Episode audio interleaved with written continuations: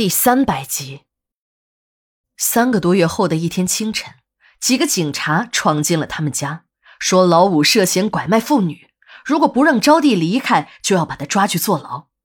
无论招娣如何向警察说自己是自愿的，可就是没有人听。招娣感觉事出蹊跷，当他来到院子里，向大门口的车上一望，张勇正悠闲地坐在车子里，还在向他打着招呼。这一下，他什么都明白了，正是那个坏蛋在背后操纵着这一切。这时的招娣愤怒极了，张家父子像魔鬼一样的缠着自己。就在自己已经淡化了那些仇恨时，这个恶魔又找上了自己。自己要是不走，一定会给老五带来麻烦的。再想想自己父母的仇还没有报，自己只要将计就计的跟张勇走。一切问题都会迎刃而解。正在招娣想迈步离开时，老五一把扯住了他的衣角。他回头看了一眼这个可怜的男人，被几个警察架着按在了炕上。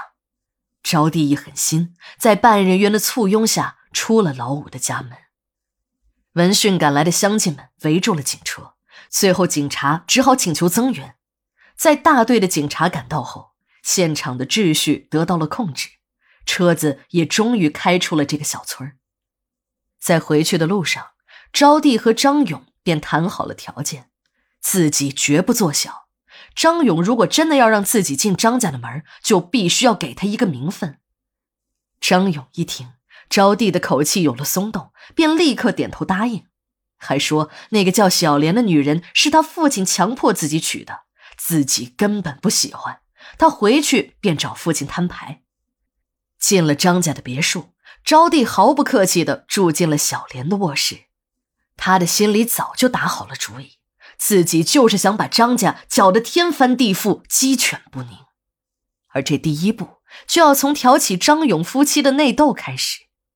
当小莲听到卧室中有女人的声音，冲进自己的卧室时，招娣不但没有停下来，反而把张勇搂得更紧。嘴里还不停的发出令人脸红的声音，招娣自己都感到震惊，自己什么时候变得如此浪荡？发出这种声音时，不但一点也没有感到害羞，还有一种向对手炫耀的感觉。小莲终于被激怒了，她把手中的孩子递给进来的保姆，便冲向了这对男女，指着招娣的鼻子骂着：“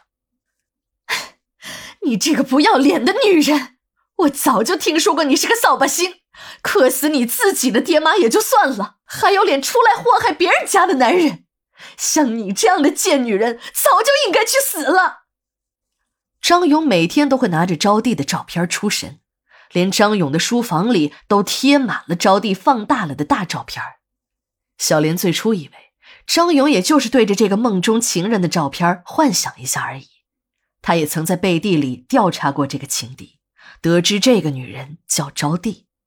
招娣怀疑是张家父子害死了自己的父母，一向对张勇像敌人一样，而张勇呢，却像着了魔一样的去追求这个女人，每次都是碰了一鼻子灰，但是从来也没有放弃过这个想法。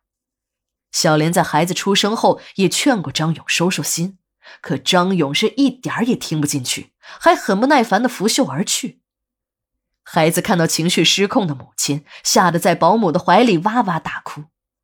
招娣取过一件小莲的睡衣，披在了自己身上，又看了一眼哇哇大哭的孩子。贱女人，你是在说你自己吧？你自己做过什么？你不知道吗？你能告诉我这个孩子的爹是谁吗？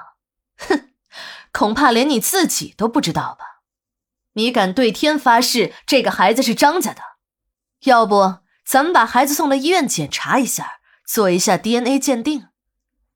招娣说话的声音不大，但这些话却如同一颗颗重磅炸弹，炸得小莲是张口结舌，一句话也说不出来。